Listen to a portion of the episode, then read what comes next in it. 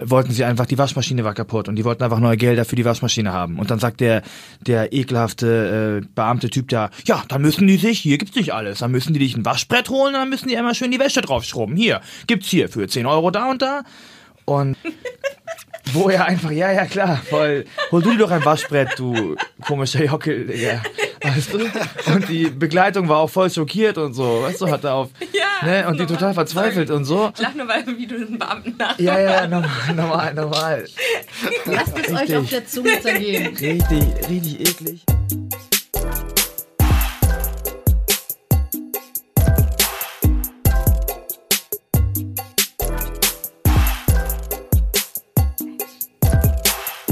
Jo Leute, was geht? Wieder eine neue Folge von Parallel dazu. Für unsere, von uns, für uns, für euch, unsere lieben BPOC-Geschwister. Heute machen wir eine Folge zu Behörden. Und erstmal vorweg, wir reden nicht über die Polizei, weil euch widmen wir, widmen wir eine extra Folge. Für euch brauchen wir eine ganze Folge auf jeden Fall Minimum.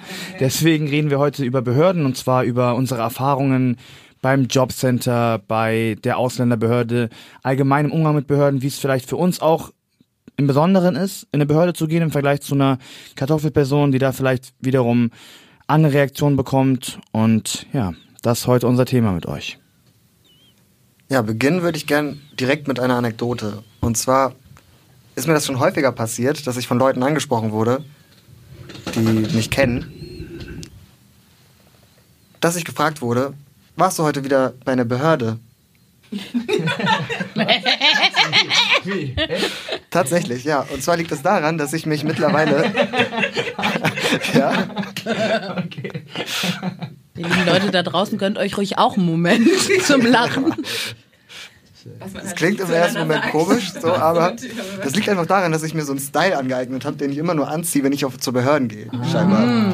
Und zwar, das ist dann schönes Hemd, Polohemd oder Hemd, dann schicken Pullover drüber, dann suche ich mir eine schicke Jacke aus oder einen Mantel, ziehe eine schöne Ledertasche, Umhängetasche an und pack da all meine Dokumente in eine ordentliche Mappe und gehe dann zur Behörde. Und das scheint so auffällig zu sein, dass ich mittlerweile einfach darauf angesprochen werde. So. Und das für viele Leute super ja, sichtbar ist, dass ich gerade zu einer Behörde gehe oder von einer Behörde komme. Okay. Ähm, aber das mache ich natürlich auch aus einem bestimmten Grund, so, ne? weil ähm, wir alle wissen ja gerade, dass in Behörden wir oftmals Regelungen ausgesetzt sind, die inter interpretierbar sind, denen wir irgendwie ausgesetzt sind, die, die wir teilweise nicht kennen. Und dass uns da gegenüber eine Person sitzt, die oftmals uns anschaut und dann ein Urteil über uns fällt. So. Und natürlich ist das irgendwie eine Strategie von mir, dass ich sage, okay, ich versuche dann einfach schick und ordentlich auszusehen und dorthin zu gehen, um irgendwie so einen Eindruck zu hinterlassen, dass die Leute, die dort irgendwie mein Anliegen bearbeiten, entsprechend anders vielleicht reagieren, also um die Situation so ein bisschen zu steuern. Bringt aber nicht so viel. Also nette Anekdote, so, ähm, bringt in manchen Situationen was, aber oftmals ist es ja einfach, ich meine, das ist oftmals eine Behörde, die haben sämtliche Daten über mich da stehen, die wissen, wer ich bin und entsprechend können sie auch, egal wie ich aussehe, so einfach handeln. Dazu kann ich auch eine Geschichte erzählen, irgendwie, die letztes Jahr passiert ist. Und zwar brauchte ich einen Reisepass. Ich äh, wollte einen Reisepass haben, weil ich mich sicherer fühle, irgendwie mit einem Reisepass durch die Gegend zu reisen, auch wenn es immer andere Möglichkeiten gibt, ähm, um meine Mutter zu besuchen, die zu dem Zeitpunkt einfach krank war auch und ich sie nochmal sie noch mal sehen wollte. Schön zum, zum Amt gegangen, zum Einwohnerzentralamt, alles ausgefüllt, mitgenommen, alle Unterlagen online vorher nachgeschaut, was brauche ich da.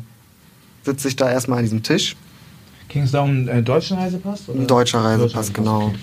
Ähm, sitze ich erstmal an diesem Tisch, reiche erstmal meine Passfotos ein, die ich schön irgendwie beim Automaten natürlich gemacht habe. Mhm, Passfotos ist auf jeden Fall auch Thema. ja, Oh Gott. so. Das erste, was ich höre, ja, die Passfotos gehen nicht. Da dachte ich so, warum? Der Automat hat mir angezeigt, dass es geht. So, Geschichte nebenbei, ich habe die Passfotos eingeschickt bei, bei, bei dem Passfotoautomaten. Ich habe nie Geld gesehen und nie eine Antwort erhalten. Ähm, dennoch, okay, die Passfotos, die können wir ja leider nicht nehmen, nicht gebrauchen, dann müssen Sie neue machen. Du meinte, ja, kann ich die hier irgendwo machen? Nee, da brauchen Sie schon einen neuen Termin für. Und dann, zweitens, wurde mir meine Geburtsurkunde für ungültig erklärt. Was? So, und zwar hat mein Name Zeichen, die es damals einfach im Personenregister nicht gab, Buchstaben. Babys. Und äh, der damalige Standesbeamte hat auf die Geburtsurkunde per Kugelschreiber diese Ah, äh, Zeichen nachgemacht. Also hat sie Oh nein, und dann so Kugelschreiber- Urkundenfälschung oder was auch. Oh. Und genau mit dem Argument, von wegen, äh, auf meiner Geburtsurkunde sei ja nicht ersichtlich, ob ich den Namen geändert hätte oder der Standesbeamte damals, sei diese Geburtsurkunde ungültig. Ich müsste eine neue Geburtsurkunde beim Standesamt beantragen, mit dieser Geburtsurkunde und einem Satz neuer Passfotos mir einen neuen Termin machen, um dann meinen Reisepass zu beantragen. Easy Ähm, breezy. das hat ungefähr einen Monat, fünf Wochen gedauert, bis ich alles wieder zusammen hatte. Du hast dir echt eine neue Geburtsurkunde. Ich habe mir eine neue Geburtsurkunde geholt. Quasi born again. Ja. Hab dafür auch Geld bezahlt, natürlich. Boah, Diggi. Ähm, Wie viel kostet so eine Geburtsurkunde? Soll mir noch mal einer erzählen, wir kosten den Staat, ja? ich glaube 15 Euro oder so habe ich gezahlt. Auf jeden Fall. Hab diese Geburtsurkunde bekommen, neue Passfotos, gehe wieder aufs selbe Amt, andere Person sitzt mir gegenüber. Hab extra meine Einbürgerungsurkunde auch ein, eingepackt. So, meine Einbürgerungsurkunde. Just to be safe. Ja, ja, einfach um sicher zu sein. Und ich wurde nach gar nichts gefragt. So, haben Sie einen Personalausweis? Ja, hier bitte. Ja, okay. So. Genau.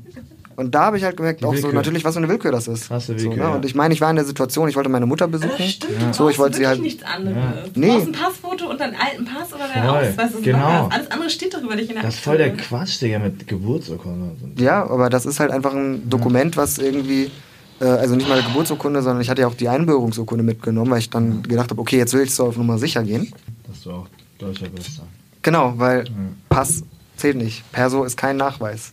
Krass, So, ja. und ich meine, das sind so Erfahrungen nat natürlich, die irgendwie exklusiv für uns sind, die irgendwie einfach vielleicht andere Namen haben, die vielleicht eingebürgert worden sind und so weiter, ähm, die, die wir mit äh, Behörden machen. So, und ich, das ist ja nicht nur dann das Einwohnerzentralamt, ähm, beispielsweise gute Freunde von mir, bei denen war das auch so, dass die, als sie heiraten wollten, auch eben diese Einbürgerungsurkunde beim Standesamt vorlegen mussten, mit der Begründung, ja, ein Personalausweis und ein Reisepass seien ja kein äh, hinreichender Beweis dafür, dass diese Staatsbürgerschaft, diese deutsche Staatsbürgerschaft tatsächlich be- besteht. Dies sei nur über eine Einbürgerungsurkunde äh, nachweisbar. Ähm, und das sind so Situationen, wo du denkst, okay, die beiden Leute nicht heiraten können, so ohne irgendwie diese Einbürgerungsurkunde. Ihr seht leider nicht, wie alle hier gerade gucken.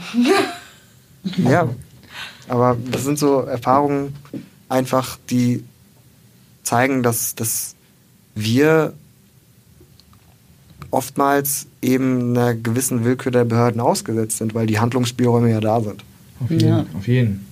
Ich glaube, das Krasse ist immer, wie doll halt so getan wird und auch in der Politik gerne behauptet wird, dass halt ähm, die Behörden so super gut funktionieren und dass das ja alles sozusagen durchgeplant ist, weil ich meine, mittlerweile haben auch, glaube ich, sich manche Politiker eingestanden, dass es nicht so super gut funktioniert.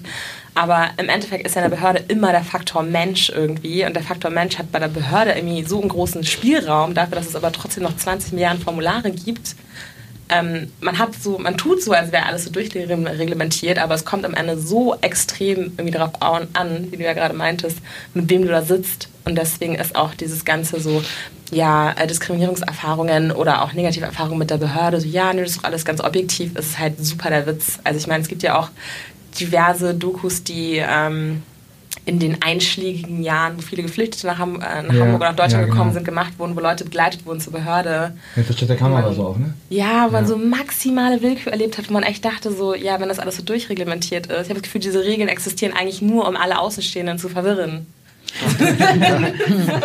Damit du nach innen hin einfach selber trotzdem entscheiden kannst, was jetzt wie gemacht werden soll. Weil, also so das, was du erlebt hast, das dürfte ja nicht passieren, wenn das alles wirklich so krass durch, durchgeplant wäre. So. Das ist echt immer wieder frustrierend. Ja, andererseits ist es so durchgeplant, dass es irgendwie, dass die Regeln, die existieren, wiederum auch nicht den Faktor Mensch äh, wie du gesagt hast, einbeziehen so, ne? Und dann hast du halt Ja, so voll. abstruse Normen und einen Text, den irgendwie bestimmte Menschen einfach schon mal per se überhaupt nicht verstehen können.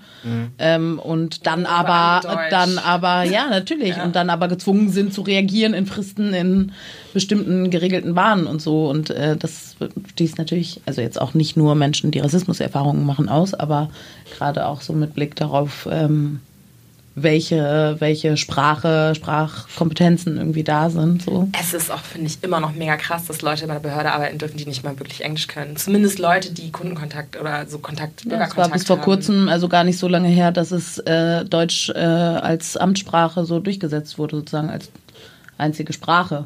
Es- war sozusagen eine Maßgabe und die wurde erst vor ein paar Jahren ge- aufgehoben. die Überhaupt. war die Das ist ganze aber immer noch so. ah, okay. Ja. Also, Also- eigentlich ist es so, wenn du zu Behörden kommst, dass sie dich oft wegschicken, wenn du kein Deutsch sprichst. Ja, genau, aber es hat sich rechtlich geändert, sozusagen, indem wie die Anweisungen intern auch Mhm. sind und jetzt sollte es anders gewährleistet sein, dass die Praxis immer noch zum großen Teil so funktioniert, auf jeden Fall, aber Ja, ja klar, es wäre ja nur sinnvoll, wenn du in der Behörde, und da haben wir in einer anderen Folge auch schon mal gesprochen, glaube ich, ähm, auch einfach die Sprachen anbieten würdest oder ja, von den Menschen halt, von denen es eine große Gruppe im Land gibt. So. Also zum Beispiel Türkisch in der Behörde und so wäre eigentlich voll sinnvoll, das irgendwie auch mit zu integrieren, einfach mit so einer riesigen Diaspora in Ja, Deutschland. aber werte zumindest irgendwas Ja. mit Zensus und sowas. Werte doch aus, was in deiner Kommune oder so die Für, Sprachen ja, genau. sind oder Welche, was auch immer. Viel, viel vorkommt so, ne? So genau, was soll ich jetzt irgendwo auf dem Land in MacPom irgendwie, das braucht auch kein Mensch, Normal. wenn dann nur die Normal, da macht das keinen Sinn so. Normal, normal. so, ne? normal. Aber deswegen, also überhaupt halt diese Sensibilität zu haben, so was für ein Wahlkreis bin ich eigentlich und einfach zu sagen, ich erwarte jetzt auch nicht, dass jeder Beamte das spricht, aber dann erwarte ich, dass ihr euch Dolmetscher oder sowas Ja, genau, holt. genau. Oder keine Ahnung, das ist halt so, ja. Vor allem wird das gefühlt ja überall gemacht. Ich meine, geh mal zur Bank und schließt dort irgendwie, Klar, mach dein Konto. Ne? Da sind immer Leute, die irgendwie andere Sprachen können und die sprechen mit dir dann irgendwie in, in der Sprache, die für dich vielleicht Mhm. äh, bei diesen komplizierten Banksachen irgendwie angenehmer ist. Äh, übersetzen die dann auch noch, was du da unterschreibst und gut ist. Und das funktioniert halt an vielen anderen Punkten schon weitaus besser, als wenn das irgendwie in, in Behörden funktioniert. Und zu dem Thema, wie sie funktionieren, also parallel dazu hatte ich auch noch ganz sehr viel mit den yeah. mit so konsularischen Angelegenheiten Ja. zu tun. Das war ein Horrorjahr. Ich war so viel auf Ämtern, Behörden, in Kom im Konsulat etc., um Sachen zu regeln. Und das gleichzeitig rausgekommen ist zu dem ganzen Thema, wie gut Behörden ja auch hier funktionieren, dass ich in Deutschland mit drei verschiedenen Schreibweisen meines Nachnamens geführt werde. Was halt auch irgendwie zu Verwirrung Oh. führt. Also das im, im Einwohnerzentralamt ist ein anderer Nachname eingetragen als irgendwie jetzt im, im, beim Standesamt. Dann musste ich damals auch noch, weil meine Einbürgerungsurkunde nicht auffindbar war, auch nochmal zur zentralen äh, Stelle für Einbürgerungsangelegenheiten. Dort haben sie meine Karteikarte von damals sogar rausgesucht noch. Da stand auch noch ein anderer Nachname drauf und so. Also das war dann, ja. Ich kann mir jetzt einen von drei Nachnamen quasi Du bist ja gar aussuchen. nicht offiziell geboren, also das ist auch das ist egal, wie Das gibt mich gar nicht. geschrieben Ja, aber das gibt's auch. Wenn du quasi keinen Nachweis über deine Geburt hast, dann gehst du ja auch zum Amt vors Gericht Ja, und sprichst dir einmal vor, ja, hier, das ist mein Name und ich bin geboren. Also so funktionieren halt. Ja. Obwohl ich meine, ich meine, es gibt mega viele Leute natürlich, die keine Geburtsurkunde haben. Also Ja, das klar. ist ja eigentlich das Normalste der Welt, wenn du nach Deutschland kommst, jetzt aus einem anderen Land, wo das nicht so rigoros durchreglementiert ist, dass du dann keine, zumindest keine anerkannte, in Deutschland anerkannte äh, Geburtsurkunde dann oft hast. Mir war auch dieser Wert einer Geburtsurkunde gar nicht so bewusst. Also quasi in, in dem Sinne für mich selber, um das hier vor Behörden und vor Ämtern und vor offiziellen Stellen irgendwie nachzuweisen, dass ich geboren wurde erstmal und dass ich hier geboren wurde. Ähm, aber auch wenn man so an die ganze politische Diskussion in den USA denkt, welche Rolle da diese Geburtsurkunde äh, irgendwie von Obama spielte. und wie Trump das damals ja irgendwie auch zum Thema gemacht hat. Ähm, Ja, es ist irgendwie, ich, ich finde irgendwie daran so perfide, dass es so funktioniert, dass sich, also dass nicht einfach alle checken und sich denken, es ist super entlarvend. Also es gibt so eine äh, gemeinsame Vereinbarung scheinbar in Deutschland dann auch, ähm, darüber so zu sprechen, als wäre das natürlich normal. Also es ist normal, dass man das, das erst gut überprüfen muss. Und wenn daher Meier vor 75 Jahren Stempel drauf gemacht hat, dann wird das schon auch so stimmen, was da steht. Und wenn er da was reingekrakelt hat, vielleicht nicht mehr. Aber wenn er hm, so, also diese Willkürlichkeit da drin, die ja keine andere Funktion hat, als zu sagen, bestimmten Menschen kann geglaubt werden, wenn sie sich hinstellen und die Hand hochheben und sagen, Hello, ich bin's übrigens. Und anderen nicht. Und es ist so, also es gibt für mich wenig andere Interpretationsspielräume. Und dann frage ich mich, wie es so durchgezogen wird. Also wie so, wie wenig mhm. Menschen eigentlich, wie wenig Widerstand als Alltagspraxis irgendwie ähm, kollektiv sichtbar ist. So, ne? Natürlich haben Einzelne ihre Widerstandspraxen dazu, so, aber. Das ist voll das wichtige Ding, was du gerade sagst. Ne? Also gerade diese, diese Aufforderung ständig irgendwie, wenn du eingebürgert wurdest, dann musst du halt tatsächlich irgendwie damit rechnen, dass du ständig deine Einbürgerungsurkunde überall vorlegen musst. Ähm, und das zeigt ja einfach, dass da irgendwie permanent dieser Verdacht eben da ist ja. gegen dich. Genau, vor allem wenn es dann schon einmal festgehalten ist und das System ja so gut funktioniert, dann habt ihr das auch einmal festgehalten. Wieso sollte ich das dann immer wieder vorzeigen müssen? Also es ist genau das, es ist absolut. Vor allem, wie weist so ein Dokument von vor sonst wie vielen Jahren nach, dass ich die Staatsbürgerschaft heute immer noch besitze? Ja. Natürlich. Also das, tut es ja eigentlich nicht. Ja, und es geht auch irgendwie über Generationen so, ne? Krass weiter. Also ich meine sowieso natürlich, okay, Deutschland will einfach Blut äh, haben als Nachweis ja. am besten dafür, dass überhaupt man irgendeine Staatsbürgerschaft kriegt. Das ist nach wie vor so. Und gleichzeitig dann so über Familie das zu bekommen. Und ich habe es dann, mein Vater war schon eingebürgert, als ich geboren bin. Okay, ja, geil, Mutter hatte eh einen deutschen Pass. Perfekt, so kein Thema, aber auch keine Frage, will ich diesen scheiß deutschen Pass? Natürlich gibt er mir total die Privilegien ja, und ich würde mich, könnte mich sozusagen klugerweise äh, nur unter großem Stress anders entscheiden, so. Ähm, oder auch einfach gar nicht, wenn ich hier leben will, mit der anderen Nationalität so. Und ähm, dann, dann dir zu denken, okay, korrekt so, ähm, ihr habt trotzdem irgendwie einen Rahmen definiert, in den ich jetzt scheinbar passe, nämlich Deutsch sein, dann aber gleichzeitig äh, immer wieder Räume schafft, um mir zu sagen, eigentlich ist dieses Dokument, was du hast, aber doch gar nichts wert. So, ne? Das ist so ein skurriler Zustand, in dem man dann so ähm, Integrationsanforderungen entsprechen soll. So, ja. was auch immer das sein soll, so natürlich. Ja. Voll und das, das Ganze führt ja auch dazu, dass bestimmte, also ich denke mal, es gibt, glaube ich, wenig Leute, wie wir vorhin auch schon beredet haben, die gerne in eine Behörde gehen. Ne? Aber ähm, auch, dass es halt und bestimmte Gruppen in der Gesellschaft gibt, die halt extra nochmal andere Dinge am Laufen haben, wenn sie in eine Behörde gehen.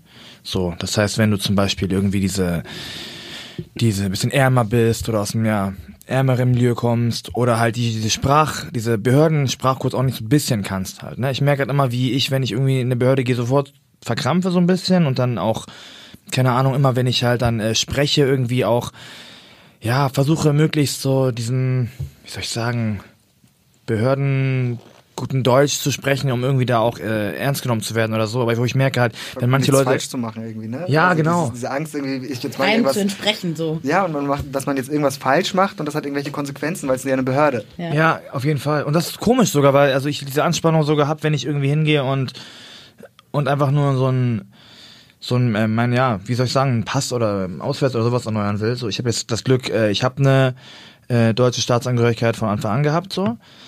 Ähm, deswegen muss ich da nichts nachweisen, habe die Situation nicht, aber trotzdem, auch wenn ich da irgendwie ja, trotzdem habe ich so eine komische Anspannung einfach da. Weißt du, wenn, wenn ich mich da hinsetze bei den Leuten, dann, na, also es ist einfach so ein, so ein merkwürdiger Rahmen. Und da ist halt auch immer, du musst halt immer davor fürchten, dass du jetzt halt da irgendwie eine komische Person sitzen hat, die halt ihren eigenen Rassismus da auch ausleben kann oder andere Filme ausleben kann. Und so siehst du das halt. Wenn du halt auch irgendein Anliegen hast, was wichtig ist, dann liegt es halt ganz stark, hängt es ganz stark von der Sachbearbeiterin ab, ne, was jetzt passiert. Und da sehen wir auch in diesen Dokus, die du äh, vorhin gesagt hast, da ähm, Geflüchtete wurden begleitet zu einer Behörde und dann wollten sie einfach, die Waschmaschine war kaputt und die wollten einfach neue Gelder für die Waschmaschine haben. Und dann sagt der, der ekelhafte äh, Beamte Typ da, ja, dann müssen die sich, hier gibt's nicht alles, dann müssen die dich ein Waschbrett holen und dann müssen die einmal schön die Wäsche draufschrubben. Hier, gibt's hier für 10 Euro da und da.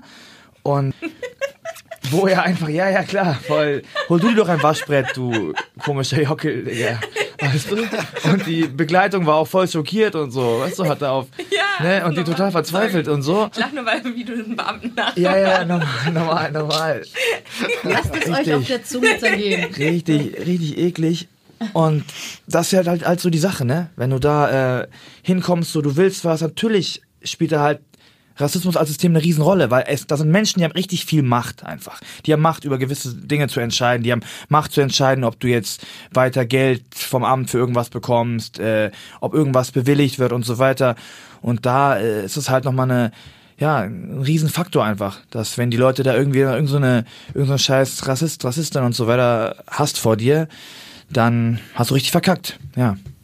Glaube, das Schwierige ist ja auch bei Behörden, dass es ja dann wiederum alles so fest ist. Ne? Also ich weiß, ich habe es noch nie in diesem Prozess äh, durchlaufen, sich über jemanden zum Beispiel zu beschweren oder so. Also ich weiß halt, ich habe das Gefühl, ähnlich wie bei der Polizei, die eine ja, eigene Folge bekommt, ähm, ist es so nicht nur so, dass äh, das natürlich, wie du gerade meintest, dass es so eine Manifestation eigentlich ist von dem System, das sowieso äh, Mängel hat und das manifestiert sich dann halt da drinnen so krass. Mhm. Ähm, aber da es ja diesen Faktor Mensch gibt, den man ja auch erkennt und den man auch kennt und wo man weiß, so, ah, du wolltest irgendwie meinen kompletten Background-Check irgendwie machen und du wolltest nur meinen Personalausweis sehen, ja. kann ich mich über diese andere Person irgendwie beschweren und wenn sich die Beschwerden dann häufen, was hat das dann für Konsequenzen? Also all solche Sachen, da muss ich sagen, weiß ich nicht genau, aber ich habe nicht das Gefühl, ähm, dass sich da, was sich da so viel tut. Also vielleicht auch, weil Leute sich tatsächlich nicht beschweren, weil auch irgendwie die Angst und Distanz zur Behörde irgendwie so groß ist, dass man denkt, ich will jetzt nicht noch mein Anliegen hier verkacken, indem ich mich jetzt hier über Leute beschwere. Aber ähm, ja, das wäre eigentlich auch nochmal ganz interessant und vielleicht auch irgendwie ja nötig. Aber wie man ja von der Polizei weiß, ist glaube ich eher, dass es bei der Behörde ähnlich ist. Du bist dann einmal in der Behörde und dann einmal Behörde, immer Behörde. Und dann kannst du wahrscheinlich auch für den Rest aller Zeiten willkürlich entscheiden. Ja, es gibt natürlich Leute, die wehren sich, also so ist äh, jetzt um euch da draußen vielleicht nicht nur zu demotivieren, dass wir gar nichts machen können, so es ist voll schwer, glaube ich, also bin ich voll bei dir auf jeden Fall. Aber ich glaube, es ist auch cool, dass äh, Leute dazu arbeiten und Menschen unterstützen, sozusagen, dann ja, auch sich zu beschweren oder ja. die Wege, die es dann gibt, die offiziellen, wie gut sie dann jetzt funktionieren oder nicht, ähm, nutzen. Und ich glaube, es ist auch wichtig, dass wir das machen. Also natürlich immer in der Abschätzung, was hängt jetzt für mich individuell auch davon ab, so, ne? In, keine Ahnung, wenn ich äh, wenn es darum geht, ob ich abgeschoben werde, mucke ich vielleicht einmal weniger auf, ja, äh, als wenn es darum geht, ob ich jetzt irgendwie, keine Ahnung, ähm, übermorgen meinen Pass schneller zurückkriege, weil ich meinen anderen verloren habe, als ich besoffen durch die Gegend gelaufen bin. So. Ja, also klar, andere Konsequenzen so, aber trotzdem wünsche ich mir irgendwie, dass wir so für uns unsere kleinen Praxen auch vielleicht teilen von so was wir machen in Situationen, die wir erlebt haben, irgendwie, um damit gut umzugehen, egal, selbst wenn wir das nicht gegenüber den Leuten machen, die dann dich auf eine beschissene Reise schicken, irgendwelche äh, Geburtsurkunden wieder zu holen oder so. Ne? Voll, da, äh, da merke ich ja auch, wie wertvoll es ist, so einfach, dass es Orte gibt, wo auch Leute halt, die dieser äh, der deutschen Sprache nicht mächtig sind oder halt das System überhaupt noch gar nicht checken, dass es halt Leute gibt, die da halt solidarisch denen helfen, dass denen erklären und diesen Menschen oder den Menschen beistehen.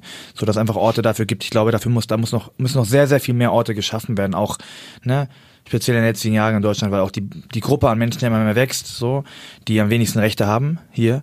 Und ich glaube, das ist, äh, ja, da, da steckt ganz viel Potenzial drin auf jeden Fall, weil wir haben halt diese Scheißbehörden, also müssen wir irgendwie mit denen umgehen. Und dass wir da auch paar ExpertInnen haben, mit denen wir uns austauschen können, ist, glaube ich, ganz wichtig. Ist ne?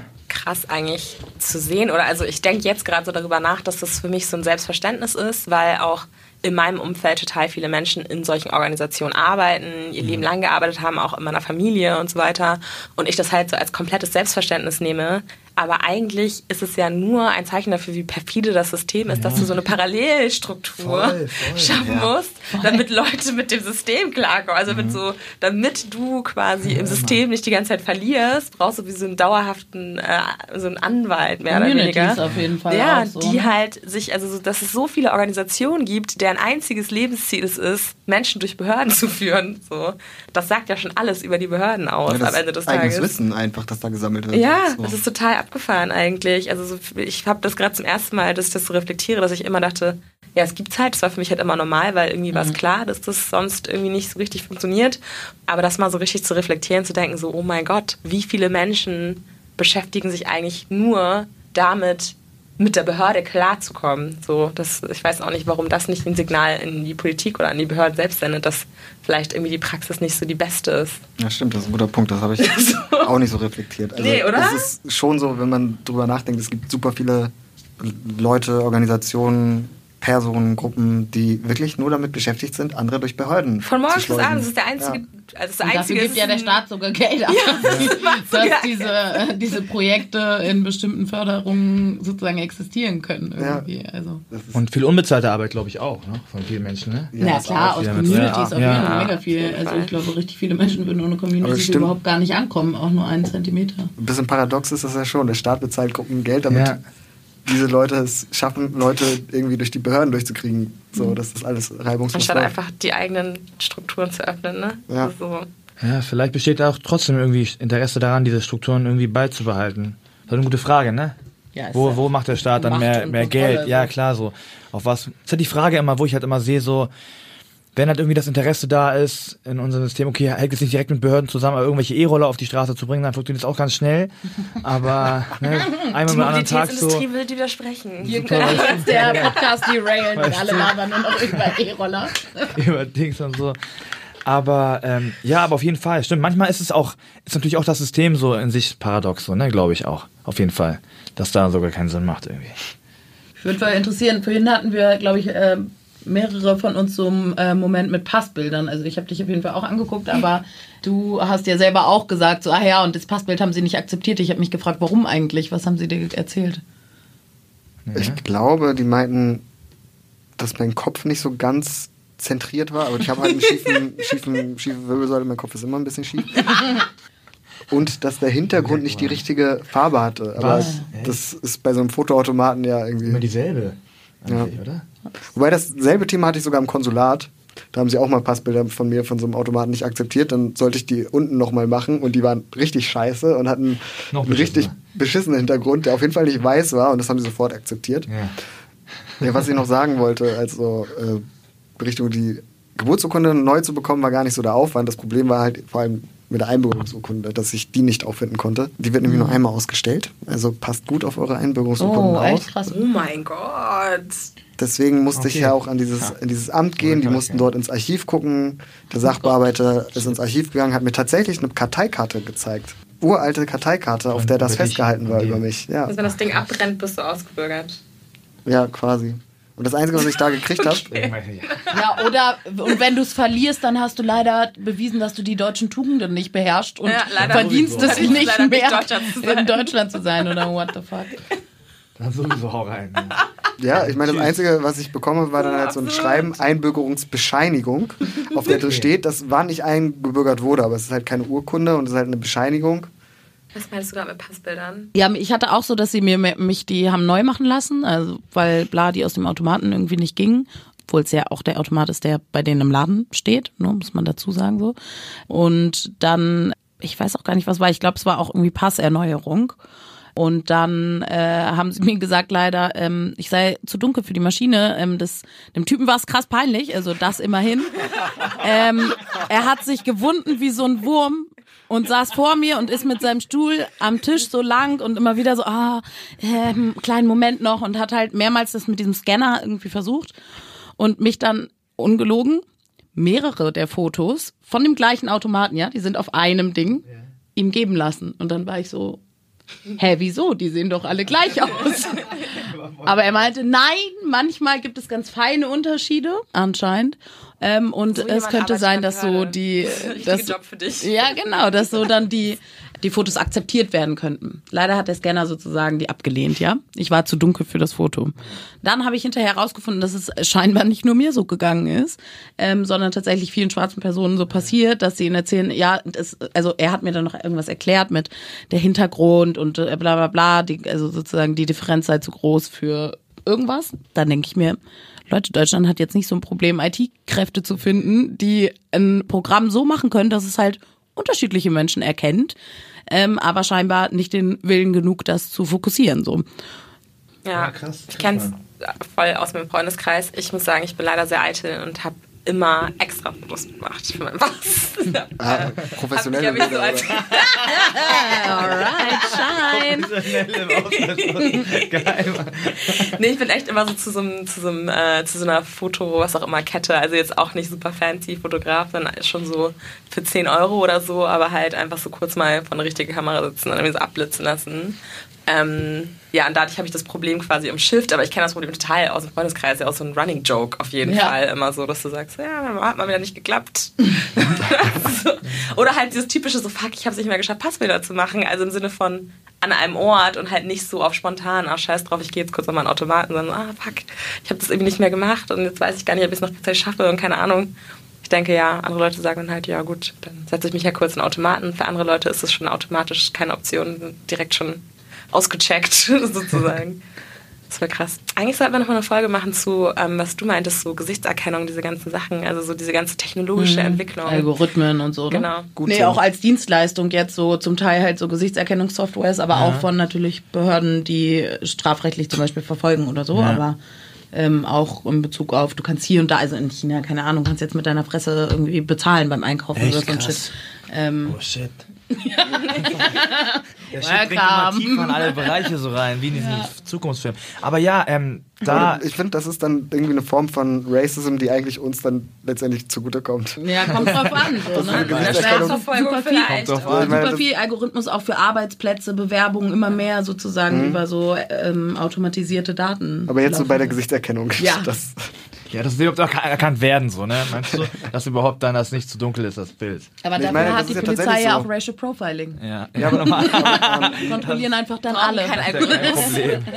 Aber nee, das ist ja tatsächlich so, dass die Trefferquote von Gesichtserkennungssoftware bei weißen Menschen einfach bei gefühlt irgendwie 98 Prozent liegt. Ach, okay, echt. Und tatsächlich äh, bei schwarzen Menschen irgendwie bei 70 Prozent Das oder kommt so. so zugute, meinst du? Und bei schwarzen. Genau, Frauen also wenn wir verfolgt, weniger. bei gejagt schwarzen werden. Frauen sogar noch Weniger, weniger, stimmt. Wenn wir gejagt werden, ist besser für uns. Also eine Gesichtserkennungssoftware würde Unterschied, also wird bei weißen Personen einfach besser funktionieren als Okay. Ja. Und halt auch bei weißen Männern am besten. Also es ist halt genau die Rassismus-Hierarchie, wie wir sie kennen, ist eins zu eins in Algorithmen abgebildet. Ja, lustig, ne? Ja, und halt in der Genderung so da drin noch. ne? Genau, die komplette, komplette, äh, ja nicht mal Rassismus, sondern die komplette einfach Machtstruktur der Welt ist einfach so, findet sich natürlich im Algorithmus. Warum auch nicht so, ne? Nee, Haben halt ja Leute gemacht so. Eigentlich Aber ist es irgendwie ja- ist- offensichtlich, aber voll. Okay, mehr dazu in der Folge zu, Ja. Zu der Polizei und so, oder? Die andere in der Folge, Folge ne? zu äh, digitale äh, Ah, okay, ja. Zu. Algorithmen und E-Scootern.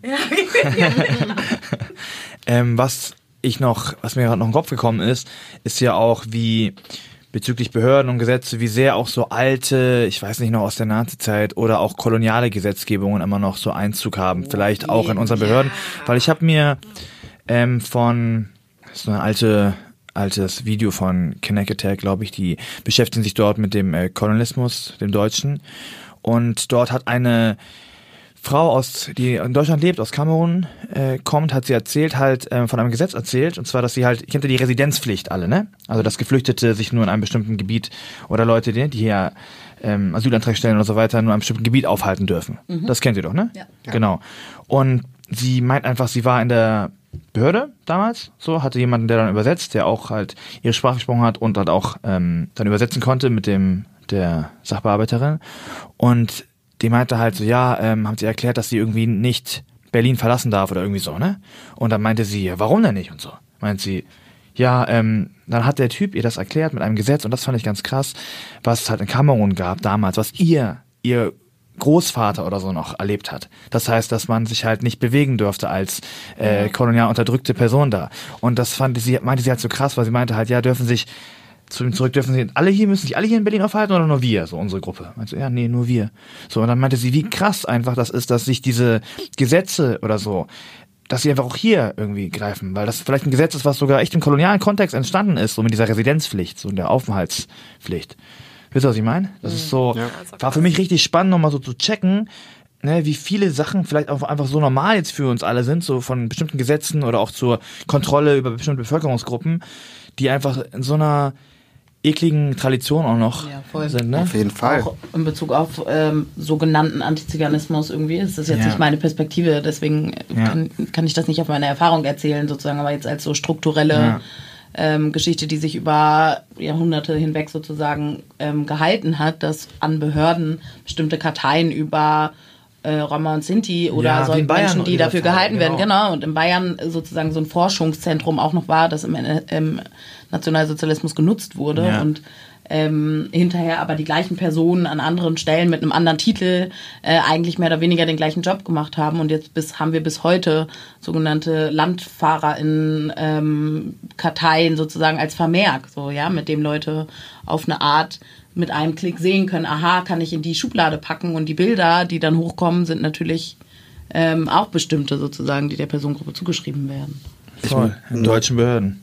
quasi, das ist ja Illus- eine Illusion, dass, qua- dass mit der Gründung der Bundesrepublik Deutschland einfach plötzlich ganz neue, viele Gesetze gleichzeitig irgendwie erlassen worden sind. Also die Gesetze beruhen ja teilweise Oder die auf. Personen auch alle Ja, weg gewesen normal. wären. Ja, genau. Also Kontinuität war da. Die Ge- Gesetze sind ja teilweise eben noch aus der Kaiserzeit, aus der Weimarer Republik, aus der Nazizeit. Und auch eben diese Instrumente der Erfassung von Menschen und der ich weiß gar nicht, ob das Wort Strafverfolgung im Zweifelsfall, ne? wenn Genau. auch vermeintlich präventiven oder so, aber ähm, die, ich glaube, das Wort gibt es nicht, aber es verstehen wahrscheinlich alle, diese Karteiisierung einfach von, von Menschen. So, das ist halt ja eben gerade dort eben systematisch entwickelt worden teilweise. Und ich weiß, dass einige Instrumente eben, die heute zum Beispiel hier in Hamburg ja auch genutzt werden, von Behörden, um quasi eine Klassifikation von Stadtteilen vorzunehmen, Ja. inwiefern die quasi, ich weiß gar nicht, wie es konkret heißt, aber es gut ist grün und richtig schrecklich ist lila. Oder nicht lila, im Grunde rosa. Ähm, und wenn man sich die Kategorien anguckt, was eben dazu führt, dass Sachen rosa sind, dann sind es natürlich die Klassiker irgendwie. Menschen mit Migrationshintergrund, äh, arme Menschen, alleinerziehende Menschen etc. Ähm, Aber das ist nur ein Instrumentarium und eine Karte, die immer angefertigt wird und von den Behörden verwendet wird. Krass, das wusste ich ehrlich gesagt nicht, dass das so krass gemacht wird. Doch, kann ich Ist mir neu. Ich habe was Neues gelernt. gerne noch äh, mal ausführen irgendwann. Aber das ist halt damals schon äh, zur äh, Nazi-Zeit verwendet worden, um irgendwie Orte zu identifizieren. Äh, In ihrer denen- Sozialstruktur Genau, vermeintlich. in der sogenannte Asoziale ja. äh, wohnen, um halt einfach kartografiert zu haben, was eben diese Viertel sind, die irgendwie dann repressiv behandelt werden müssen. Ja, so, ne? genau. Also, ja, weiter und diese. Kontinuitäten sind halt da in den Behörden. Und das finde ich so ein rie- Riesenpunkt so. Wir leben, wir, wir leben hier im Land der Nazis so. Und das ist nicht weg so. Und das ist einfach auch äh, krasser Teil der Behörden. Weil das eben auch, ne, weil diese Behörden auch, ne, krasse Gewalt ausübende Instrumente sind so. Und je nachdem, zu welcher Gruppe du gehörst, ne, macht es halt einen Unterschied, ob du jetzt irgendwie weiß und gut verdient bist oder arm und dazu auch noch BPOC bist. Und je nachdem, glaube ich, äh, nehmen wir alle Behörden auch nochmal anders wahr, einfach. Wenn man sich bedenkt, halt immer auch, wie viele ja auch äh, BPOC-Menschen von mehr von Armut betroffen sind in Deutschland und dann auch vom Jobcenter und so weiter ähm, Geld beziehen. Ich weiß noch, wie äh, es einfach so ist, wie einfach so eine Angst auch oder ich habe einfach mein Vater hat immer also hat ähm, Hartz IV bekommen und ich war da als Jugendlicher halt mit drin in dieser Bedarfsgemeinschaft und ich weiß einfach nur, dass ich immer noch immer noch ich habe Angst zu meinem Briefkasten zu gehen und ich habe immer Angst, dass da irgendein Scheißbrief ist von irgendeiner Scheißbehörde, da wo man wieder aufmacht und da ist irgendeine scheiß Geldforderung oder irgendwas so. Das heißt, ich habe wirklich so eine Verkrampfung in mir, es ist echt so eine Angst in mir drin vor Briefen, vor äh, irgendwie so einem Gerichtsvollziehungsscheiß, vor irgendwelchen Jobcenter-Forderungs-Shit so. Und das, ja, das hängt jetzt, okay, das betrifft auch Leute, die, ne, auch weiße arme Leute und so weiter, wahrscheinlich, oder weiße Hartz-IV-EmpfängerInnen. Aber ähm, ja, das ist auf jeden Fall auch äh, ganz wichtiges Gefühl von mir ähm, bei Behörden einfach, ne? Ja. Kennt ihr das Gefühl, was ich meine? Ich wollte so, gerade fragen, seid ihr auch so überkrass penibel, wenn ihr irgendwie mit äh, offiziellen Dokumenten zu tun habt und Anträgen und so? Unterschiedlich. Also ich versuche mir das manchmal abzugewöhnen oder in Bezug auf meine Gehaltsabrechnung bin ich das zum Beispiel nicht, da bin ich nachlässig irgendwie, aber bei allem anderen super, alles direkt in eine Folie und abheften und am besten ein Foto oder so. Ich konnte, also, ich weiß nicht, ich bin halt, ich habe immer alles auf einen Stapel getan und immer wenn irgendein Scheiß kam, ich hab's immer weggeschoben, so, dann musste ich halt diese St- Zettelstapel durchgehen und so und hab's dann auch irgendwie immer gefunden. Aber ja, ich habe mir das jetzt angewöhnt und es, ja, es gibt mir ein bisschen Sicherheit irgendwie, so diesen Ordner zu haben da, wenn irgendwelche Briefe kommen. Ja.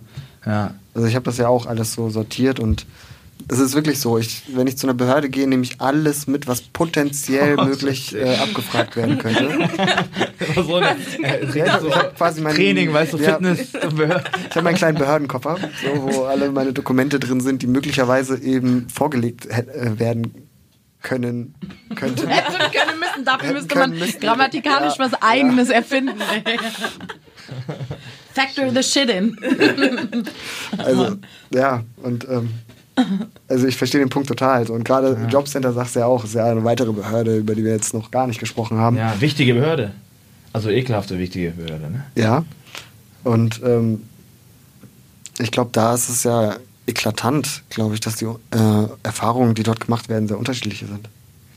Was sind so eure Strategien denn eigentlich? Also, weil ich frage mich wirklich so ein bisschen was. Ich dachte gerade, als du von den Briefen und der Angst erzählt, also mich hat so voll gerührt, dass du das so gesagt hast und so und irgendwie auch die Ebene mit reingebracht hast, was macht das auch so auf so einer emotionalen Ebene von so Alltagsdingen ja eigentlich, ne? Ja. Also Briefkasten aufmachen, so, da sitzt jetzt kein Behördenmensch drin und äh, macht Buh, wenn du den aufmachst, so, aber trotzdem verfolgt dich das weiterhin und irgendwie, was sind dann so Strategien? Dann habe ich mir so ausgemalt, wie wir dir alle Briefe schreiben, damit du dich nur noch freust, Ja, genau, irgendwann so, irgendwann. wenn du an den Oh. Briefkasten gehst, weißt du?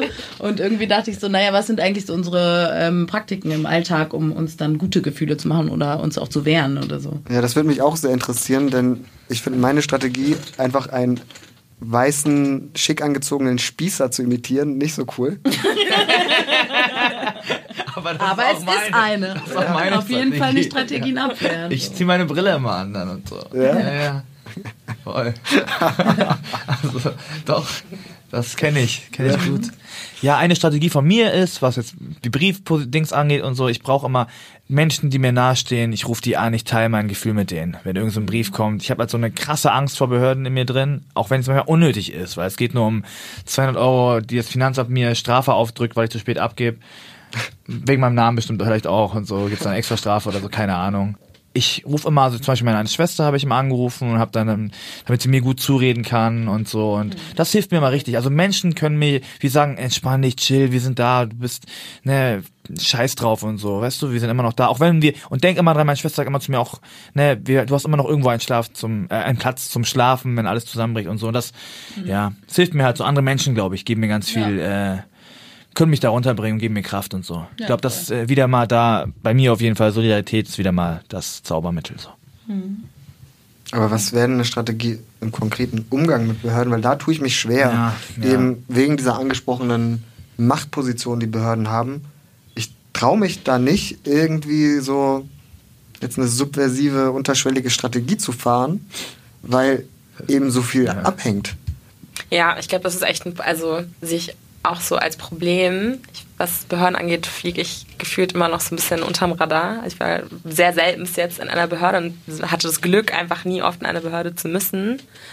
Ich glaube aber, dass es, ich weiß nicht, also weil ich mich damit nicht so auskenne, frage ich mich, ob es nicht eigentlich auch möglich ist, mehr sowas zu machen, wie einfach jemand anderen zu fordern. Ich weiß nicht, kann man einen anderen Sachbearbeiter fordern? Kann Das man ist zum Teil schon möglich. ja, weil vielleicht muss man solche Sachen dann auch mehr nutzen und also vielleicht ist auch manches dann über seinen Schatten auch teilweise springen. Ich weiß, ich, ich spekuliere jetzt gerade einfach nur, was es so viele Möglichkeiten gibt, die sozusagen dich nicht in der Situation das Gefühl geben, nur einer Person ausgeliefert zu sein. Also vielleicht muss man sich auch mehr darüber informieren, was für Alternativen man hat, wenn man sich einer Person ausgeliefert fühlt und man das Gefühl hat, ich komme wirklich mit dieser Person nicht klar und nicht jetzt nur mit dem ganzen System, sondern ich habe einfach das Gefühl, dass mich jemand gerade hochnimmt. So. Aber ich habe das selber noch nie ausprobiert, aber vielleicht müsste man sich damit nochmal mehr Also alle. Behörden haben auch Beschwerdemanagement vorgeschriebenerweise. Wie gut das dann funktioniert, Ja. ist eine Frage, aber es ist auf jeden Fall gut, das zu nutzen, weil Leute halt einen Vermerk bekommen und es irgendwann, wenn jemand in der Akte irgendwie 48 Beschwerden äh, drinstehen hat, dann wird das, egal ob jetzt dem der Rassismus geglaubt wurde oder nicht, der Person jetzt auch nicht mehr durchgehen sozusagen. Und richtig German sein und mit Klage drohen. Also die ÖRA schreibt einem immer einen Brief, wenn irgendein Problem ist, kostet auch nicht so viel Geld.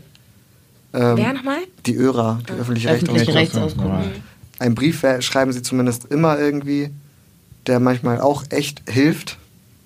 Ähm, da kann man jeden Fall mal richtig deutsch sein und immer irgendwie zumindest mal den Anwalt erwähnen oder die Anwältin. Du meintest gerade ganz kurz ähm, subversive Praktiken, also dass du halt nicht darauf zurückgreifen willst.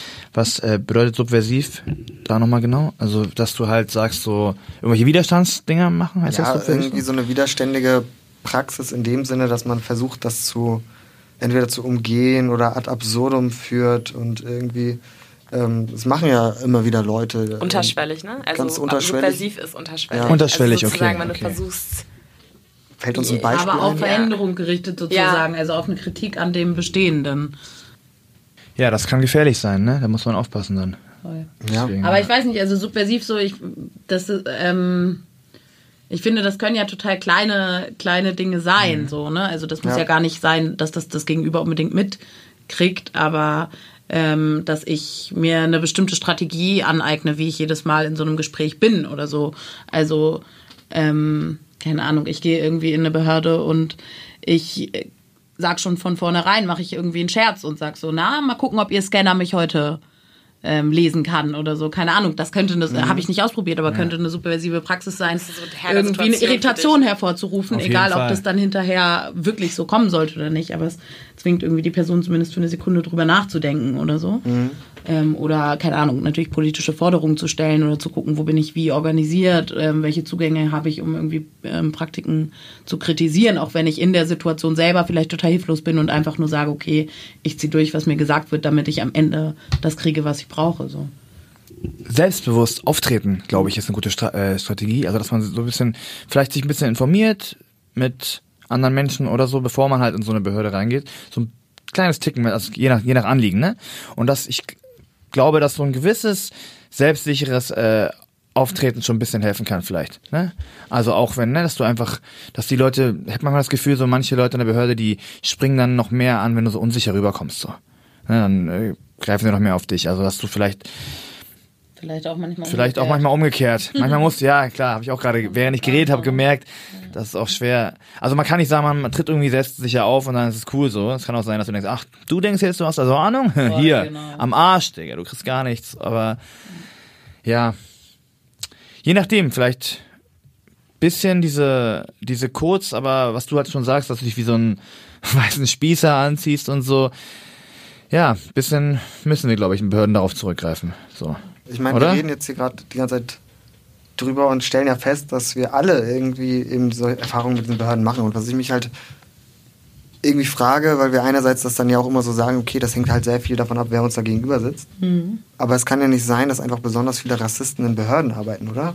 Das ist nicht nee, ich würde jetzt auch nicht sagen überzeugte RassistInnen, aber natürlich Leute, die genau wie wir in einem rassistischen System sind und in dem wohnen, die Behördenstrukturen entwickelt und haben halt bestimmte Perspektiven nicht mitgedacht. So. Also selbst, mhm. im, selbst wenn da nicht eine Person sitzt, die sich denkt, Alter, dir will ich die Kohle auch einfach gar nicht geben, so, weil du Kanacke bist, so, ähm, verpiss dich, ja. ähm, dann ist das was anderes natürlich nochmal, als wenn jemand auch einfach deine Lebensrealität nicht checkt. Mhm. So und ähm, diese unbewussten Dinge sozusagen, die machen auch Leute, die nicht überzeugte RassistInnen sind, die ein Teil davon sind, was das ist natürlich als eine krass unangenehme Erfahrung. Also was ich mich nämlich ähm, frage, ist, ist es einfach der generelle strukturelle Rassismus oder gibt es da irgendwie so ein Behördenspezifikum? Ich habe das Gefühl, es ist sogar ein bisschen, ich glaube, es ist der, zum einen der generelle strukturelle Rassismus, aber zum anderen ist es vielleicht auch, ja, weiß ich nicht, vielleicht auch wieder bei der Polizei, dass es irgendwie manchmal das Gefühl habe, dass es schon so ein bisschen so ein Ort ist, wo das nochmal ein bisschen doller ist irgendwie. Vielleicht, wo, wo diese bestimmten rassistischen vielleicht noch verstärkt werden, ich weiß nicht genau, oder weil bestimmter Typ von Mensch da ist, auch der sehr ähm, dazu getrimmt wird, so Regeln, Gesetze und das einfach gut damit da funktioniert. Damit auch, ne? Genau. Ja. ja. gute Frage. Ich glaube, da sind schon mehr, natürlich schon spekulativ oder einfach jetzt so gelebt, Klar. gefühlt sozusagen, aber ich glaube schon, dass natürlich oft Menschen in Behörden sind, die eben Strukturen mögen, an sich, also jetzt und vielleicht auch nicht unbedingt mögen, diese Strukturen zu reflektieren, sondern einfach Strukturen zu haben und diese auch zu durchlaufen. Und ich glaube, das ist auf jeden Fall eine Sache, die ja auch so charakterlich dann clasht äh, mit Leuten oder aufeinander stößt äh, mit Leuten, die vielleicht auch jetzt unabhängig jetzt auch von sonstigen Rassismen oder Diskriminierungen, einfach Leuten, die in diese Form nicht reinpassen. Das ist einfach, das ist, glaube ich, eine Aversion für jemanden, der Strukturen und Regeln liebt. Also wenn du so ein krass regeln- und strukturgestalter Mensch bist, möchtest du auch nicht, dass andere Menschen außerhalb irgendwie dieser, also wie soll ich das erklären, ja, irgendwie außerhalb davon sind. Das heißt also, Menschen, die sich nicht in diese Struktur einfach so einpflegen lassen, sind dann immer einfach direkt so ein Faktor, der für dich anstrengend ist, der für dich Zusatzarbeit ja. Mhm. bedeutet, der nervt oder der kann sich ja nicht einfach mal an die Regeln halten, so wie alle anderen auch oder keine Ahnung so. Und ich glaube, das löst automatisch sowas aus und dann kommen halt diese ganzen, so genau, Stress. Und ich glaube, das ist so eine Charaktersache irgendwie ja. auch ich will jetzt nicht bei, bei jedem, kann man auch nicht, aber ich glaube, das ist schon so eine Veranlagung, die du hast, wenn du so einen Job machst, wo du den ganzen Tag von morgens bis abends Akten durch die Gegend schiebst. Und du wirst doch mehr dazu. Du musst es Genau. ja auch erfüllen. Musst du ja auch, genau. täglich- Aber ich Praxis glaube, dann ne? das ist dann sowieso schon so ein Faktor. Also ich glaube, die fucken auch auf jeden Fall alle anderen äh, Leute schon ab, die einfach sich nicht so einfach ins System, in so eine Schublade einfach so einsortieren lassen. Und dann kommen natürlich so alle anderen Ismen noch dazu, die genau solche Störfaktoren im System sind. Und natürlich hast du dann halt auch normale Machtstrukturen, in denen dann halt Rassismus reproduziert wird. Und das trifft dann aber halt eben noch darauf, dass Leute so so, ja, weiß nicht, Aktenschieber Ja. sind oder so und halt sagen, oh Mann, ey, jetzt kommt hier wieder XY mit seinem Bild, das nicht richtig belichtet ist und jetzt hier kommt wieder bla mit seiner Sch scheiß, Scheiße, scheiß Geburtsurkunde, die ich nicht nachvollziehen kann, so, keine Ahnung. Ähm, nee, ich will das gar nicht verharmlosen, aber ich sage nur einfach, ich glaube, das sind einfach Menschen, die sowieso schon so gepolt sind und das bringt dann so wahrscheinlich immer das Fass so zu überlaufen und wenn du dann noch so auch einfach ansozialisierten Rassismus hast und wie du ja schon gesagt hast, jetzt nicht irgendwie äh, äh, jetzt super der Republikaner oder sowas bist, sondern aber einfach nur in, in den geregelten Rassismusstrukturen einfach lebst, ohne sie zu hinterfragen, dann kommt das so alles zusammen in einer Behördenperson und das manifestiert sich dann halt zu solchen Menschen, mit denen ich nicht umgehen kann und viele von uns nicht umgehen können. So. Und die Macht, wahrscheinlich ist es echt doch das strukturelle Ding, auch dass immer da, wo halt Leute auch Macht bekommen, man das am dollsten spürt, den Rassismus und die rassistischen Strukturen. Weil da sind halt die ganz normalen Menschen, die halt seit ihrer Kindheit Rassismus in sich eingesogen haben und dann die Realität nicht teilen und die Erfahrung auch nicht kennen, so, die sitzen da, aber haben aber Macht. Und dann an all diesen Orten, wo das halt zusammenkommt, so, diese rassistische Sozialisierung plus halt irgendwie Macht in deinen Händen, spüren wir das alle, glaube ich, richtig doll. Und deswegen sind das auch solche Orte, glaube ich. Genau dieser Punkt geht mir halt oft irgendwie verloren beim Sprechen über Behörden. Also, dass da eben einfach ein Handlungsspielraum vorhanden ist und der eben Ja. diese Machtfülle erst ermöglicht. Ja, eben voll. dadurch, dass du Sachen interpretieren kannst in einem gewissen Sinne, dass du Anweisungen unterschiedlich ausführen kannst, ist eben dieser Handlungsspielraum für die Leute, die da arbeiten, da. Ja. So, und das stattet diese Leute tatsächlich einfach mit einer gewissen Macht aus. Und wenn sich dann dort eben rassistische Bilder verfestigen in den Köpfen und dann sitzen da Leute vor dir, dann kannst du ja, ja denken, was dann eben im Rahmen der eigenen Ausgestaltung der Anweisungen eben praktiziert wird und bei wem es wie ausfällt. Ja, und gleichzeitig das ja nicht dann wiederum sich total transparent niederschlägt, wie diese Entscheidung sich zusammengesetzt hat oder so. Ne? Das lässt dann diejenigen, die das erleben, irgendwie zurück in so einem manchmal auch Fragezeichen irgendwie. War das jetzt, also welche Rolle hat das gespielt? Wie setze ich jetzt hier, warum haben die sich bei mir nicht dafür entschieden, mir das und das zu geben oder was weiß ich? Ähm, und gleichzeitig ähm, werden bestimmte Entscheidungen nicht kontrolliert sozusagen oder so von außen, ja, im Gegensatz zu anderen. Also ich meine, ähm, und gibt es jetzt nicht Reflexionsräume, die eingebaut sind in die Arbeit so ähm, explizit, weil das vermeintlich nicht nötig ist oder so. Keine Ahnung, wie SupervisorInnen, äh, wie, wie ähm, SozialarbeiterInnen, die dann Supervision haben oder so und ähm, in Räumen auch nochmal nachdenken müssen darüber, was sie, wo sie machtvoll vielleicht gehandelt haben Ja, oder genau. so. Ne? Ja, ich glaube echt, die mangelnde Reflexion ist total das krasse Ding. Also ich muss sagen, dass ich das Gefühl habe, dass es natürlich einige Menschen gibt in Behörden, die das mittlerweile irgendwie begreifen oder beziehungsweise auch Leute, die über Zusammensetzung in Behörden schreiben. Ähm, ich kann manchmal nicht so ganz unterscheiden, wie, in wie, wie viel davon ernst gemeint und wie viel davon so prätentiös. Wir müssen irgendwie Diversity äh, nach außen sozusagen tragen. Aber ich habe schon das Gefühl, es gibt mittlerweile Bestrebungen, mehr Menschen in Behörden zu bringen, also in den Behördenapparat selbst, die eben Erfahrungen teilen und die das dann entsprechend auch besser verstehen. Also zumindest in Hamburg, ich kann nur für Hamburg sprechen, sehe ich zumindest so die Tendenz, dass es zumindest mittlerweile so beworben wird, dass ich denke so, Ja, ob es dann wirklich passiert, weiß ich nicht, aber zumindest ist anscheinend die Anerkennung da, dass es ein Problem gibt. Ja, so. aber die Forschung oder die, die Sachen, die es dann dazu gibt, wie die, also auf den Leuten, die die Ersten sind, so, ne, passt wahrscheinlich wieder auch so zu der Tokenism-Folge, aber so die die Ersten sind, auf denen Ja. lastet so voll der krasse Druck Ja. auch irgendwie Ja. und dann kannst du dich halt entscheiden, jetzt für alle die Aufmuckperson zu sein und irgendwie deine KollegInnen anzukacken oder auch vielleicht irgendwie Chefs ähm, und dann hängst du da und äh, krieg, kannst halt keine Karriere in der Behörde machen. Ne? Also Behörde ist immer irgendwie schnell Aufstieg und so weiter. Und dann ist es wieder eine total individuelle Frage, wie Leute das ausnutzen. Ob sie tatsächlich sagen, ey, ich kenne irgendwie aus meinem eigenen Umfeld die Erfahrungen, die Menschen in Behörden machen und ich fange jetzt an zu kritisieren oder ich passe mich an, weil ist mein Job und ich will ihn behalten so. Ja, voll. Aber ich glaube zumindest ist, also ich glaube zumindest ist die Chance Ja. gegeben, wenn man das Problem erkannt hat. Also Ja, voll. durch diese Werbung, die ich sehe, sehe ich zumindest den Faktor von, ja, irgendwie checken wir, es ist nicht so optimal. Voll, voll, so. nee, ich, voll, ich bin So, bei dir. ja. Wenn es viele sind, dann wird es sich auch ändern. So. Ja, genau. Und ich glaube, das ist jetzt aber gerade so der Start. Aber bis es dann irgendwie so weit ist, ich weiß nicht, ob meine Kinder das noch erleben, ich glaube auch nicht.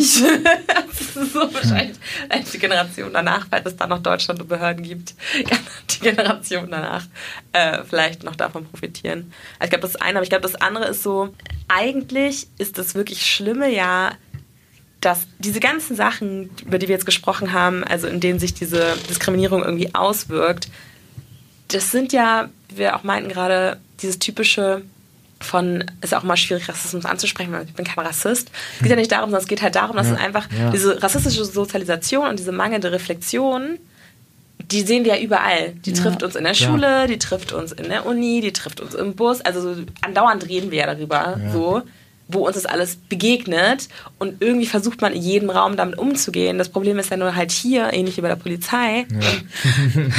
Diese Folge Ich sehe mich auch so ein bisschen nach der Folge. aber ähm, nur da ist halt eben einfach das Problem, dass auf dieser Basis lebensentsch wichtige, lebensentscheidende äh, Entscheidungen getroffen werden. Während bei anderen Sachen ist es einschränkend, äh, emotional einschränkend oder äh, einfach emotional erschöpfend und irgendwie auch der Würde teilweise nicht gerecht. Aber es manifestiert sich jetzt nicht direkt in so einer Entscheidung, die einfach über dein Leben zumindest für einen gewissen Zeitraum äh, entscheidet. Und deswegen ist es da irgendwie noch so viel krasser natürlich als in anderen Strukturen, wo man sagt, ja, du bist jetzt halt ein Arschloch, aber ich kann mich jetzt mit dir so krass auseinandersetzen, weil bei einer Behörde ist es dann doch eher so dieses David gegen Goliath-Gefühl.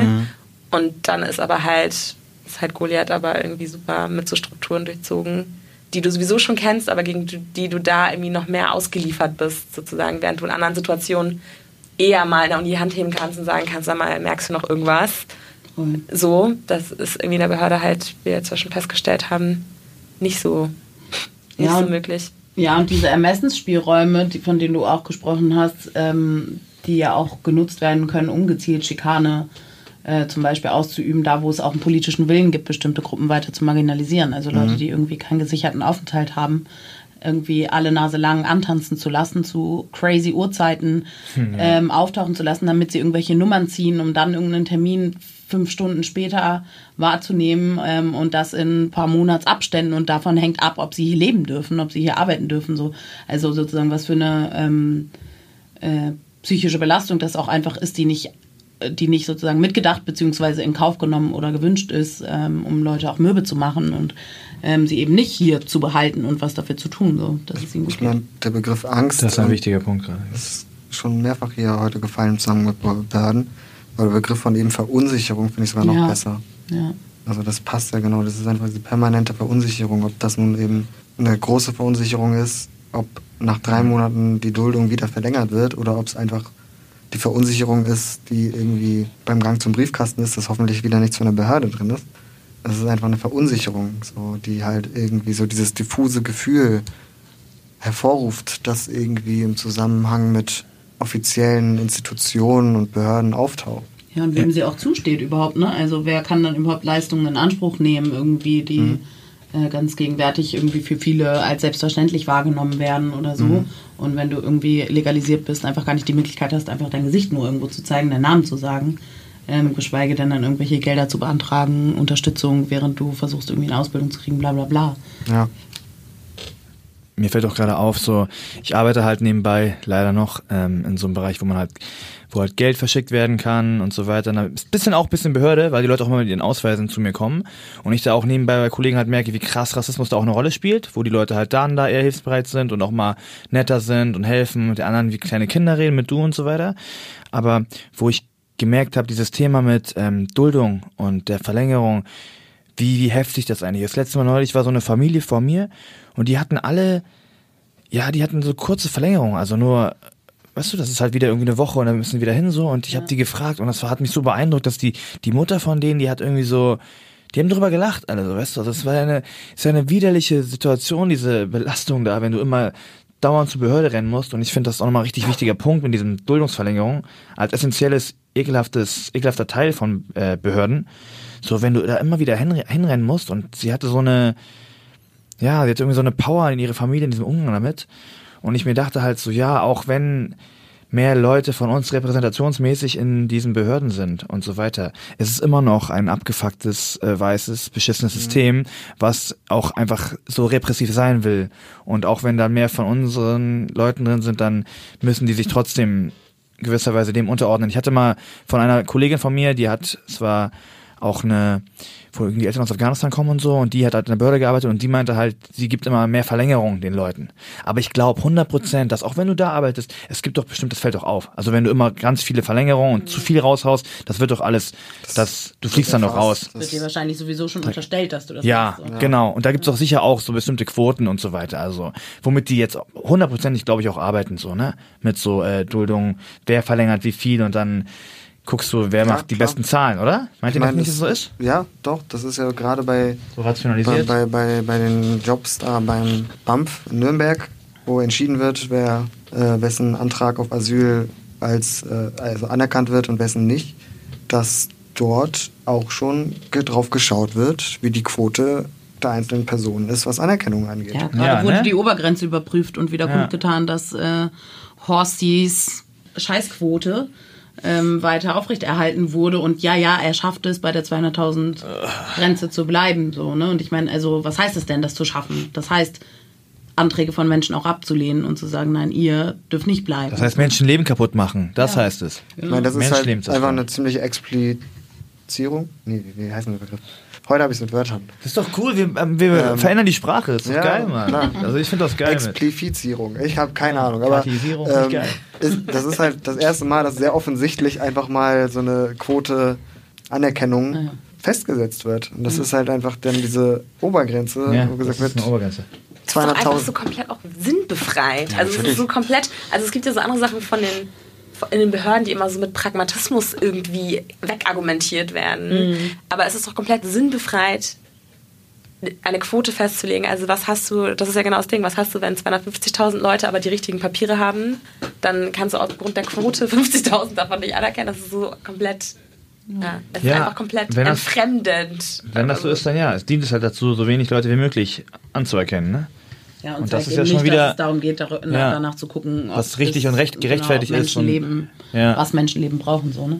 Ich meine, wir reden hier auch die ganze Zeit von einer sehr privilegierten Position aus. Voll. Ja, Also, das äh, habe ich auch Wir haben, gemerkt. wir haben alle irgendwie deutsche Staatsbürgerschaften. Das Einzige, was bei uns Thema ist, dass inwiefern sie eben als diese auch Reisepass und anerkannt so, ja. wird und nicht Ja, irgendwie durch Behörden selbstständig in Frage gestellt wird.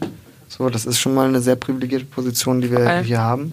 Aber zeigt ja auch, dass einfach das dennoch Thema ist. Ja, oder auch biografisch sozusagen ja auch in unseren Umfeldern, in unseren Familien Mhm. Thema war so oder ist zum Teil. Das lässt die Brüche halt einfach aufrecht. Ja. irgendwie kam mir gerade der Gedanke, dass es eigentlich total krass ist, weil, also im Endeffekt sind Gesetze, sind strukturell und der Faktor Mensch ist in einem Gesetz ja irgendwie so ein Nebensatz sozusagen. Also es gibt einfach Regeln und Menschen sollen die befolgen und da wird jetzt kann auch, denke ich, bei so einer großen Bevölkerung vielleicht auch nicht sozusagen in jedem Gesetz jeder Einzelfall nochmal abgehandelt werden.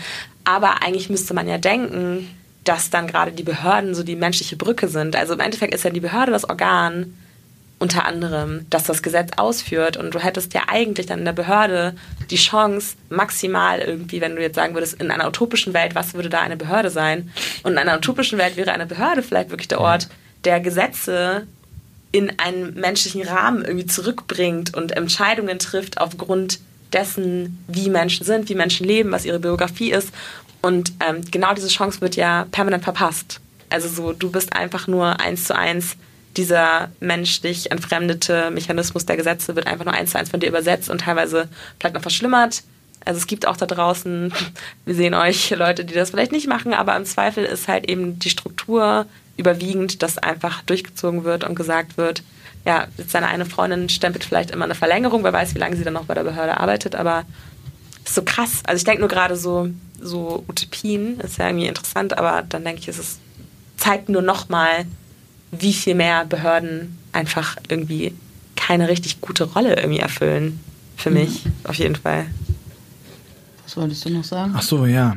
Ja, ich wollte noch sagen, ähm, dass, dass Behörden ja, klar, sie sind halt aber auch irgendwie ähm, Instrumente oder der Bevölkerungskontrolle und der ähm, und diese Kontrolle müssen halt irgendwie gewährleisten. So sind sie auch entstanden, glaube ich. Ne? Also im, als die ersten, ich lese so ein Buch von äh, Silvia Federici, von so einer feministischen Marxistin, das ist ganz geil, was sie so macht. Also Gebt euch das Buch mal, Caliban und die Hexe, richtig heftiges Buch. Und jetzt zeigt so ein bisschen, wie halt angefangen wurde, halt, äh, um die Arbeitskräfte und so auch zu äh, kontrollieren, wie halt die Behörden immer mehr ausgebaut worden, um halt Menschen zu kontrollieren, Geburten, wie viele sind geboren, wie viele sind gestorben und so weiter.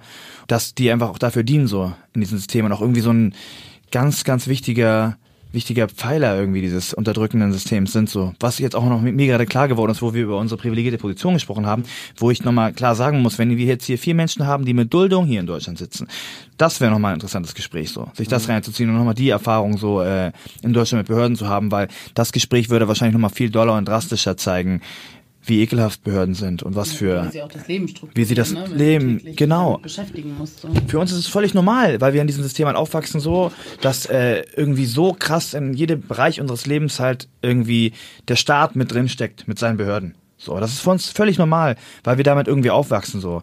Aber es ist pervers irgendwie auch, ne? Man kann natürlich so ein, so ein Philipp Amthor Vogeltyp, der sagt natürlich, ach, es, es macht ja, es regelt doch das Leben, es macht alles einfacher, es ist doch sehr schön, in Deutschland gibt es so eine gute und so weiter. Ja, im Endeffekt ist es Kontrolle so. Das ist auch nochmal wichtig, das nicht zu vergessen irgendwie, ne? Vor allem auch manche Leute die Kontrolle spüren lassen. Ja, ja klar, genau. Oder auch sehr deutlich jetzt apropos Behörde, also ich habe gerade so Deutschland und auf welcher Ebene, Deutschland verortet sich in der EU, so Europäische Union hat es auch in Behörden organisiert und äh, just diese Woche, wir können das jetzt mal zum Sonntag äh, hier schön jo. feiern, hat die gute von der Leyen verkündet, wie das bisherige äh, Migrationsressort heißen soll in der EU-Kommission, so Sie im Rahmen der EU-Kommission, ja. Sie, die hat da so Power drin? Ja, ja, okay. Ja, als okay jetzt Leitung. Genau.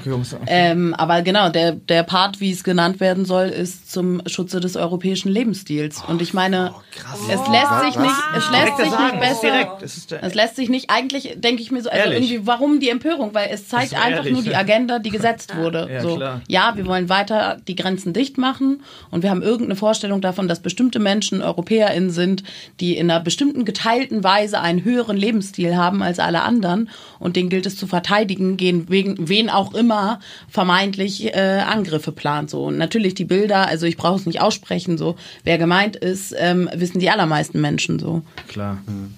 Und das, ja, das ist das Verrückte, was, was diesen Punkt angeht, dass du ja eine ähm, riesige Diaspora in Europa hast oder so weiter von Menschen, die einfach nicht dir diese, diese dominante, was weiß ich, konstruierte, komische, weiße europäische Identität teilen, so, ne? Und die äh, ganzen Leute werden da ja auch total unsichtbar in dieser Debatte, ne? Die äh, ja. anderen europäischen sozusagen. Ne? Ja. Ja, wir dürfen auch nicht immer so. Das hat eine Freundin von mir neulich zu mir gesagt und das ist, glaube ich, auch in allen Sachen immer ganz hilfreich. Wir sollten uns nicht so viel vielleicht auch immer überraschen lassen oder dass wir uns immer wieder wundern, oh, jetzt haben die das gesagt und das. Weil eigentlich ist es ja, sind viele Dinge auch in Behörden und andere repressive Sachen und eklige Sachen, rassistische Scheiße. Das ist ja eigentlich ziemlich, ne, das ist das System. Das ist halt die Welt, in der wir leben, so ist die Realität. Und wir sollten vielleicht nicht immer so viel Zeit damit verschwenden, uns zu empören, also empören wir uns. Es ist abgefuckt, es ist scheiße, aber uns nicht ja. immer so über, also dass wir halt irgendwie uns darüber so wundern, ey, echt, das ist wirklich echt, das ist wieder echt. Ja, das ist halt, das ist die, die Welt so. Ja. Ablenkung genau, genau, genau, nicht ablenken lassen. So, ja, das ist das. Wir müssen gucken, wie wir mit diesem Scheiß umgehen können. Und da, ha, ja klar, klar, von der Leyen sagst du das, ne? Ihr seid halt solche ekligen. So. weißt du? Falls du das hörst. Falls du das hörst, van der Leyen. Eklig. So Geh mit Amtor und diesen, mit diesem Waschbretttypen von der Behörde irgendwo hin, Digga, ins All oder so. Der da ist auch noch viel Raum für europäischen Lebensstil. Auf jeden Fall. Da könnt ihr den ausleben. geregelt, natürlich. Man, die Ausweitung des europäischen Lebensstils Klar. darf natürlich weiterhin stattfinden. Wo sind wir denn sonst, außer in Deutschland? Was ich mich frage, ist aber, was bedeutet das konkret für politische Praxis eigentlich? Was genau? Also. Das, was wir festgestellt was, haben, oder was? Ja, gerade. Also, ich meine halt, das ist ja einfach so, dass wir alle irgendwie durch Behörden abgefuckt werden in unterschiedlichem Ausmaß. Wie schwer es ja ist, da eben trotzdem politisch zu handeln. Wie wir ja auch festgestellt haben, dass es super viele engagierte Organisationen, Gruppen, Leute gibt, die eben genau das machen. Aber das ist ja letztendlich eben am, ja, am Symptom herumzuschrauben. Ja. Um, ja, diese Behörden und das ganze Ding sind halt Teil dieses, also für mich Ja, ist meine Meinung so, dieses ähm, repressiven, unterdrückenden Systems so und ganz verschwinden werden sie erst, wenn dieses System endlich irgendwann, ich hoffe, meine Urenkel erleben es noch Äh, oder so, Ur, Ur, Ur. untergeht Oder und endlich so. was irgendwie, endlich was Schöneres entwächst, entsteht so. Aber deswegen ist es, glaube ich, äh, ja, das ist das, was wir tun können, glaube ich. Ne? Wir können, ich glaube, ich, ich bin persönlich nicht ein Typ, der denkt, wir können irgendwie in die Behörden reingehen, in diese Struktur, in diese Strukturen selbst so und denken, wir können dann von innen heraus irgendwie groß was verändern, weil diese Behörden irgendwie auch der Kontrolle und Unterdrückung irgendwie dienen für mich so. Deswegen, ja, ähm, ist dieses mit den Symptomen davon umgehen, glaube ich, ja, das Einzige, was wir gleich im Umgang mit Behörden direkt tun können. So. Visionen spinnen, auf jeden Fall an unseren Visionen weiterarbeiten. Das Ja. haben schon kluge Leute vor uns Ja. immer wieder gesagt. So Bell Hooks, Shoutout, Dankeschön dafür schon mal alleine. Zu sagen, irgendwie, wir müssen trotzdem weiter uns überlegen, wie wir, wie, wie wir es uns selber anders denken. So. Und ich meine, irgendwie deine Frage, ja, was, was wären denn Visionen oder was wären denn politische Praxen? Wäre eine Antwort überhaupt, sich eigene Visionen zu machen davon, wie es anders gehen könnte oder so, weil ich wüsste nicht, wem gegenüber ich was anderes einfordern soll, sozusagen, wenn ich noch nicht mal den ersten Satz dazu formulieren kann. Und vielleicht ist das ja auch was. Ja, ich glaube auch, was so ja, Umgang und Strategie angeht, dass, wie wir ja immer sagen, solche Gespräche schon total viel helfen, also so der Austausch und Ja. auch eben dieses Reflektieren. Also so sehr auch die Leute in der Behörde nicht reflektieren und dadurch halt solche schlimmen Praxen äh, entstehen, ähm, ist es halt irgendwie, glaube ich, für uns total gut zu reflektieren und vielleicht auch anderen Leuten, wenn man darüber spricht, irgendwie ähm, zu helfen oder mit dabei zu sein, wie man zusammen reflektiert. Und ich glaube, es hilft total viel, seine Rolle im System zu erkennen, auch wenn man jetzt dann nicht sagen kann, oh Gott, ich kann das System jetzt sofort ändern, aber einfach, vielleicht geht man dann trotzdem mit einem anderen Selbstbewusstsein oder mit einem anderen, man trägt sich vielleicht selbst einfach irgendwie anders, man weiß, ich habe jetzt gerade erkannt, was es ist und auch wenn ich dieser Mensch bin, der unterdrückt werden soll, ich habe das, ich habe, also ich durchschaue das auf einem gewissen Level und bin dann auch, wie du gerade meintest, nicht überrascht von Ja. negativen Ja. Sachen. Also ich lasse mich nicht mehr überraschen. Bist sondern- vorbereitet, ne? Genau, du bist irgendwie Ja. mental vorbereitet. Du kannst Ja. dich auf den ganzen Scheiß nicht vorbereiten. Du kannst ja immer, Nee. wenn sich immer neue Sachen ausgedacht, um dich Ja. schocken. Aber so. ähm, Das ist so ein Ansatz auf jeden Fall, Genau, ne? ich glaube, vielleicht hilft das auch einfach schon um so ein- für die, für die Selbstsicherheit. Es hilft, glaube ich, Mhm. nicht im Endeffekt in der Praxis jetzt was zu verändern, aber nur in deinem eigenen Umgang irgendwie damit. Vielleicht sich vorher auch vor einem Termin oder so nochmal zu sagen, ich check, worum es hier geht. Ja. So, ihr könnt mich nicht überraschen. Ich check euch. So, nach dem Motto. Vielleicht hilft das auch einfach schon ein bisschen. Und Wissen teilen auf jeden Fall, so Ja. Community, ne? Also uns gegenseitig supporten und müssen wir nicht alle in die gleichen Fallen tappen und ähm, Leute begleiten oder mal einen Genau. Text für irgendwen schreiben, wenn Genau. einer Person das irgendwie schwerer fällt oder Ja. irgendwie gemeinsam Briefe lesen oder zum Briefkasten gehen oder so, keine Ahnung. Helft euch gegenseitig. Also so diffus, wie manchmal die Entscheidungen von Behörden erscheinen, so erscheint mir die auch Folge heute eigentlich. ähm, ich würde dann auch gerne einfach mit einer Frage abschließen. Checkt ihr eigentlich den Begriff Dienst nach Vorschrift? Das Vorschrift. Ja. Ja. Wisst ihr eigentlich, was das heißt? Dass man sich an die Regeln halten soll, während man Dienst macht, so?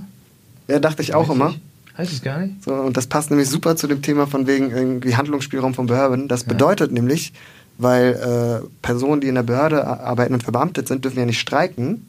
Und deswegen wurde immer angedroht, dass nur noch Dienst strikt nach Vorschrift gemacht wird, was alles so super krass verlangsamen würde, was praktisch einem Streik gleichkommt.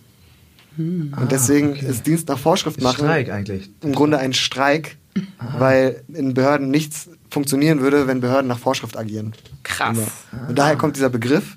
Und das nur noch mal einmal als Abschluss zum Thema, wie viel Handlungsspielraum eigentlich äh, Behörden haben. Okay. Bye bye. Bye. Bis zum nächsten Mal. Tschüss.